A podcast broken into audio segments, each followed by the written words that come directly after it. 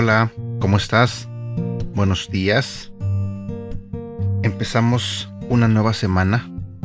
Espero que la estés comenzando con ánimo y con energía.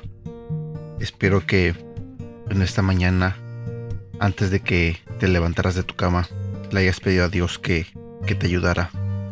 Le hayas entregado este día a Él. Hoy quiero compartir contigo un tema que se titula Servir te dirige al propósito. Si vamos a la Biblia, en el libro de Mateo, en el capítulo 20, versículo 26 nos dice, El que quiera ser líder entre ustedes deberá ser sirviente. ¿Quieres ser maravilloso? En nuestro mundo no hay escasez de personas que quieran ser maravillosas, ya sea ante sus propios ojos o ante los ojos de los demás. ¿A quién no le gustaría ser admirado? ¿O tener poder, éxito o posesiones materiales? No hay nada malo en querer ser grandioso. Cuando reconoces que Dios te creó para que tengas sed de grandeza, la ambición es algo bueno. Dios quiere que seas maravilloso. Así es como te creó. Dios no hace basura. Querer ser grande es una expresión de la maravilla que Dios ha colocado dentro de ti. Nuestro problema no es nuestro deseo de ser grandes. El problema es que no sabemos cómo llegar Jesús nos dice el camino. Para ser grandiosos, debemos servir a los demás. Jesús no solo enseñó acerca del servicio, sino que lo demostró. Fue a la cruz como el último acto de servicio. Dio su vida como nuestro rescate, pagando el precio que nunca pudimos. Servir no es fácil, pero tiene un gran impacto. Servir Mira las necesidades de los demás y luego compasivamente satisface esas necesidades. Debes hacer que el servicio sea un hábito que permanezca contigo todo el día. Desarrolla ojos que siempre estén buscando formas de ayudar a los demás. Además, encuentra una manera de servir en tu iglesia o en tu comunidad. Dar en retorno es personalmente gratificante. Nunca eres más como Jesús que cuando estás sirviendo a otros. ¿Estás listo para ser grandioso? Prepárate para servir. ¿Sabes? Este devocional nos invita a que tomemos la decisión de servir en nuestra iglesia, a que sirvamos a las personas que necesitan ayuda. Pero sé que para muchos es difícil. ¿Por qué?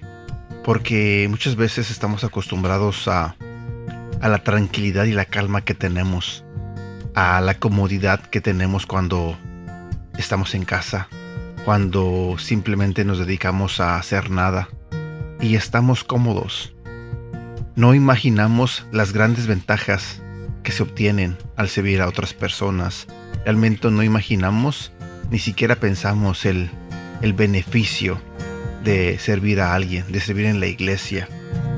Pero este devocional lo que hace es invitarte a eso, a que entiendas la gran bendición que puedes recibir si pones tu corazón y tu vida al servicio de Dios. Eh, ayer en la iglesia hicieron un servicio en despedida a un pastor que se está retirando. Y digamos que contaron un poco de su historia, de todo lo que él y su esposa hicieron en la iglesia por 31 años. Y tú puedes pensar, wow, yo no llevo ni un día sirviendo. Y bueno, este pastor duró 31 años sirviendo a la iglesia a la que pertenezco, a la iglesia de Sarebach. Él hizo clases, hizo podcasts, hizo sermones, hizo muchas cosas, pero una de las cosas principales que él hizo fue ayudar a las personas, servir a las personas. Y el servicio de ayer se trató de simplemente honrarle a él su servicio por tantos años sirviendo a la iglesia. Pero algo que, algo que me conmovió eh, a tal punto de que honestamente eh, me hizo llorar fue una carta que le mandó el pastor Rick. Un pastor leyó la carta a toda la gente que estaba ahí en la iglesia, en la congregación. Y la verdad, este, las palabras que le dijeron al pastor Tom a mí me impactaron. Me hicieron llorar. Este, yo estaba escuchando todas las cosas bonitas que le decían, todos los reconocimientos que le estaban diciendo, todos los halagos y todo lo que el pastor Tom hizo, se lo estaban este, reconociendo. Y te voy a decir por qué me puse a llorar. Me puse a llorar porque son 31 años que él dedicó a la iglesia, al servicio de las personas. Y una de las cualidades que el pastor tiene, que nombraron ahí en la iglesia, fue que es un fiel seguidor de Cristo, amante de la palabra de Dios, que lee, que estudia, que medita la Biblia. Y no sé, me hizo llorar porque me puse a pensar qué va a ser el día que yo tenga 60 años, si Dios quiere que llegue a 60 años. ¿Qué va a pasar conmigo? Y me pregunté a mí mismo en ese momento que estaba escuchando lo que le estaban diciendo al pastor. Yo me pregunté, ¿qué van a decir de ti, Edgar, cuando tengas esa edad? Cuando llegues a ese punto donde tengas que irte. O simplemente, ¿qué van a decir de mí después de que yo muera? Hoy estamos en esta vida, estamos vivos, gracias a Dios. Pero honestamente, no tenemos este nuestra vida segura. Hoy podemos decir que estamos bien, entre comillas, pero muchas personas están enfermas. Eh, muchas personas tienen problemas de salud. Y pues de un día a otro, tú sabes que cualquier persona puede morir. Y entonces eso me puse a pensar.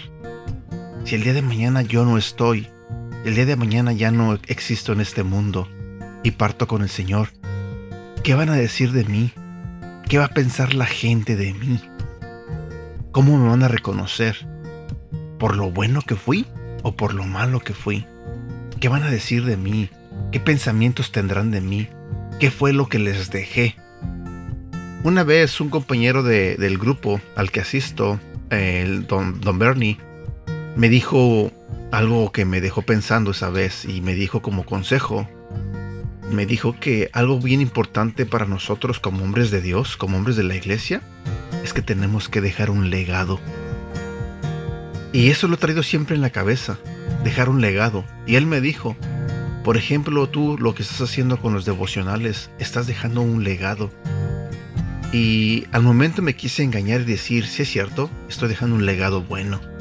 Pero honestamente, si nos ponemos a pensar y somos honestos no significa que porque hagamos algo, que fue lo único bueno que hicimos y dejamos, sino también cómo es nuestra manera de vivir, la gente que convive con nosotros, qué legado les vamos a dejar a ellos, qué van a pensar de nosotros cuando ya no estemos.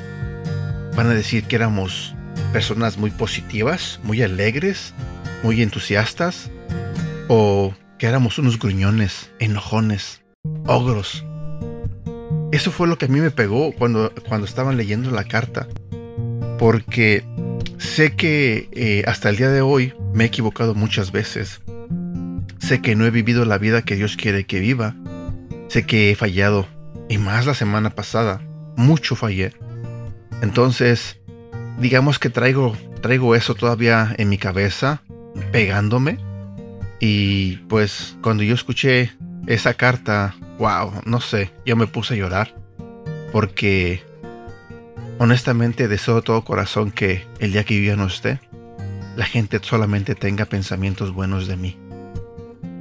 Eh, lamentablemente he herido a muchas personas, he lastimado a varias personas.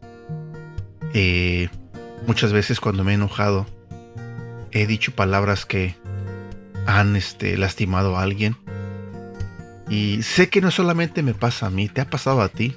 Todos los que nos enojamos y cuando decimos cosas enojados, sabemos que estamos lastimando, sabemos que estamos hiriendo a alguien. Y yo no me siento bien con eso. De hecho me siento mal. Y realmente eh, estaba llorando por eso, porque sé que he cometido ese error miles de veces y ya me cansé. Estoy cansado de siempre tropezar con lo mismo, con la misma piedra. Entonces, ¿cuál va a ser mi legado? ¿Qué voy a dejar para cuando yo no esté? Creo que es momento de que todos nos pongamos las pilas. Creo que es momento de dejar de, de cometer errores a cada rato y realmente seguir a Cristo como se debe. Creo que es momento de, de entregar completamente nuestra vida a Dios para que Él nos gobierne, para que Él nos, nos maneje de una manera correcta, de una manera que, que lo honre a Él. Y esa fue mi experiencia en la predicación de ayer. Este, sé que soy un poco chillón, pero no sé, no sé cómo tomaron los demás la, la, el servicio, pero yo, honestamente, en esa parte de la carta, yo sí estaba llorando. Y mi hija nada más me miraba y ella dice que me quiso decir algo, pero como me vio llorando, este, mejor se, se quedó callada. Pero bueno, este, creo que ya hablé mucho. Así que tratemos de enfocarnos. Empecemos a servir a Dios. Tratemos de hacer las cosas que a Él le agradan. Y dejemos un legado. Un buen legado. Cuídate mucho. Espero que tengas un bonito día. Dios te bendiga y te mando un fuerte abrazo. Hasta pronto.